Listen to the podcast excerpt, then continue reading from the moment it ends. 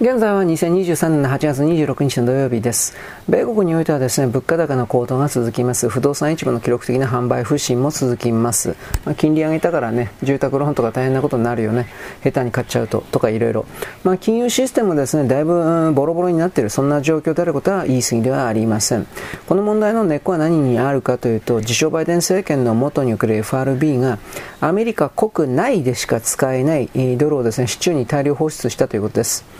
あの実際の問題としてこれどういうことかといえばアメリカ国内に存在しているドルの80%以上が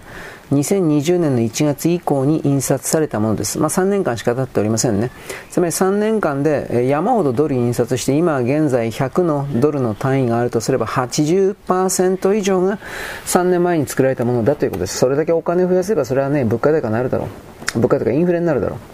で、アメリカのマネーサプライのですね、あの M1 という指標があります。これは民間に流通する現金と預金通貨の総額を示す数字なんですが、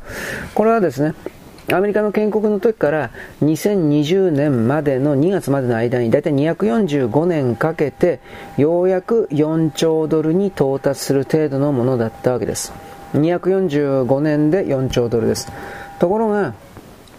2020年の2月から1年間の2021年経ってないですね。2020年の2月から2021年の10月ですか。うん、この間に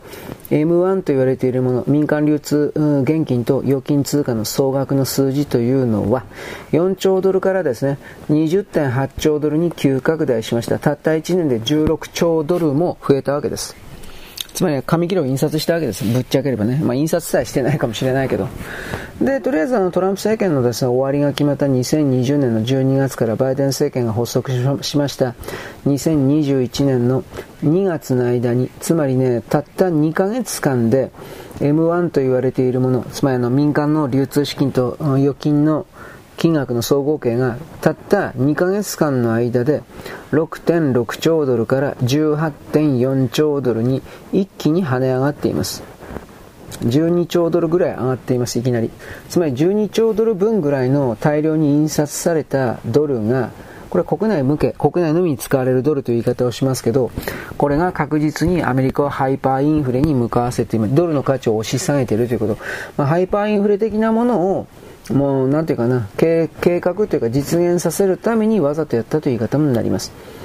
例えばアメリカ国内の野菜の価格というのは大体1年間の上昇率で80%です。去年100円で買えたものが今108円です。そんなもんやっていけないよ。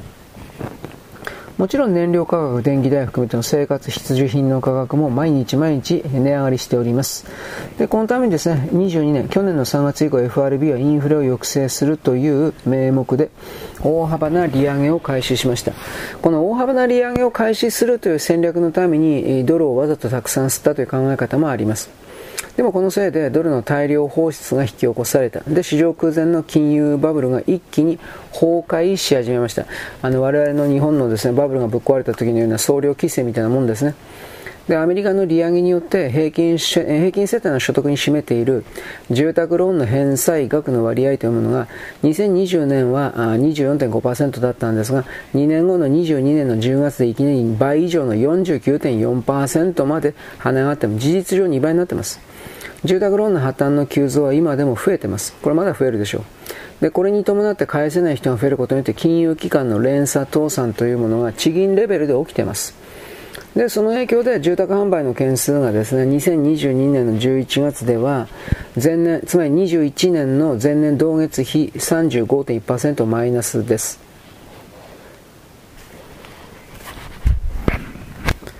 無論ですね、この市場の動きと連動してますから、住宅価格も同程度に下落していきます。これがどこまで続くのか。えー、ずっと続くんだったら住宅ローンの破綻の急増ということと金融機関の連鎖倒産が増えるということになります。あとは企業による、首切り、人員解雇整理、これがもうどんどん増えている。アメリカ国内で。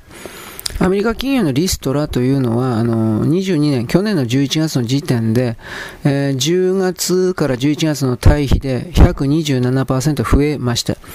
前年の同月比で417%も増えました。失業者がだいぶ増えてます。で、失業者は何するかというと貯金を引き出すしかないわけで、それをやられればやられるほど金融機関にとってはやっぱり結構な打撃になります。だから普通に考えてアメリカの全ての人々が、まあ、大げさなことは使いたくないけど、破産の方向に向かっているという言い方は間違いないでしょう。で、インフレの率というのは今も上昇傾向です。金利の引き下げはまあないでしょう。ということは金利引き下げればどうなるかといったらアメリカがハイパーインフレになるだけですよね。通貨がダダ漏れに、えー、市中に出るということで。で、去年の12月に公表された小売りのテクノロジープラットフォームにおける調査報告は、アメリカ人の69%が食料品の支払いに苦労していると回答しています。で、83%が食料クーポンであるとか、ロイヤリティプログラムだとか、まあ、スタンプとかね、クレジットカードのポイントとか、そういうものに頼って食品を購入していると答えています。カリフォルニアなんかにおいては、大体15万以下のものは万引きしても捕まんねえから、万引きし放題でまず食料品店がどんと狙われているということです。で、2022年の間に言うと暗号通貨がですね、えー、全体的に総額の3分の2を失ったというか蒸発させちゃいました。で、株式市場でもナスダックに上場している彼ら暗号資産の全銘柄の合計時価総額ですね、合計合算。これが3分の1も減りました。11.7兆ドルです。で、この11.7兆ドルのさらに半分ぐらいの5兆ドルが、アメリカ経済の牽引役であったアップル、アマゾン、マイクロソフト、アルファアルファベットはグーグルですね、アルファベット、メタ、メタ、フェイスブックですね、テスラ。このテクノロジー企業を集中して、大体5兆円分が暗号資産の中にはお金が入っていたというか、だから、普通に考えたアメリカの金融経済の崩壊と政治的変動というものは、10年、20年先とかではなく、1年、2年先の問題であるということにあなたは気づかないといけないわけです。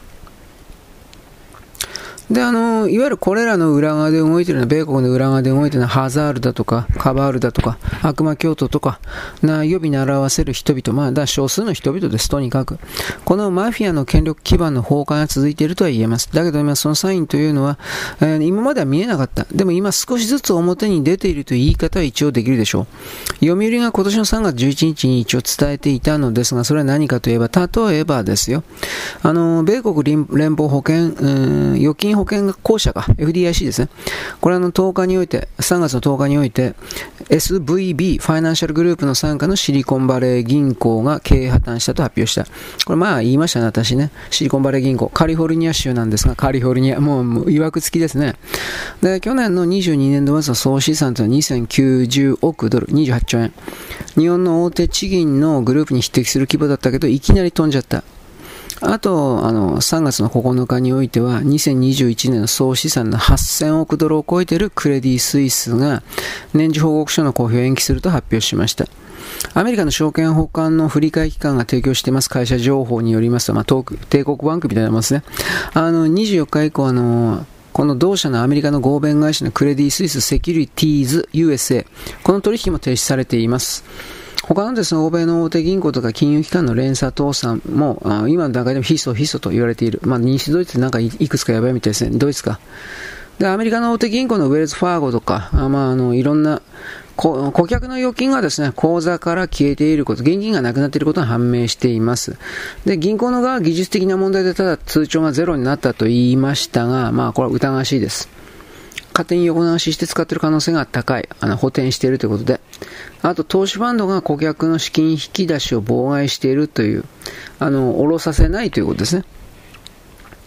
で、あの、例えば、あの、米国においては資産運用会社、でっかいでっかいところでバンガードというところがあります。これがお客さんが正しく手続きをしたんだけど、書類の不備だとか、不当なケチつけてですね、資金の引き出しを保留しています。まあ、結局ですね、あの、内部のストックがないんだと思います。で、欧米の金融異変を示すような別のサインも出てます。これはオーストラリアのパース造幣局というところが、純度の低い不純物がいっぱい混入したゴールドのインゴットの約100トンを販売しています。で、中国から90億ドル分のリコールに直面している。つまりあの、交換しろというふうに言われているわけですね。パース造幣局というのは西オーストラリアの州政府が完全に所有しているもので、世界で唯一政府の保障がある公式の自金の造幣局です。まあ、金貨作り局みたいなもんですね。あ金の延べ棒とか延べ板とか。オーストラリアのですね、東京が何言ったかというと、同国の政府が管轄している造幣局というのは昔から闇で取引されているアジアの金、ゴールドを精錬して、つまり叩き直して、溶かして、形変えて、マネーロンダーリングしてきたところであると。例えば昔フィリピンにマルコス大統領いましたが、あの生きてる間にオーストラリアの経由で1兆ドル分の闇のゴールドをマネーロンダーリングしていたっていう、こういうこともあります。まあいろいろフィリピンもね、うさんくさいのがいっぱいありますからね。ただ、アジアの金が欧米の勢力にマネーロンダーリングされたことがバレたんで、中国が適当な理由つけまして、オーストラリアの金を、ゴールドを受け付けなかったということになるでしょう。または、オーストラリアの造幣局は別の金属、タングステンの表面に金のメッキを施した偽物を売ろうとして、中国から突き返されたという言い方もあります。中国も自分でこれやってるからすぐわかるんですね。つまりの中国が受け付けないゴールド100トンをオーストラリア政府が売ろうとしてきた事実だけはあります。つまりオーストラリアという国家に金がないということ。つまりそれは他の欧米諸国も同じ状況にある可能性が非常に高いということなのであります。はい、よろしく。ごきげんよう。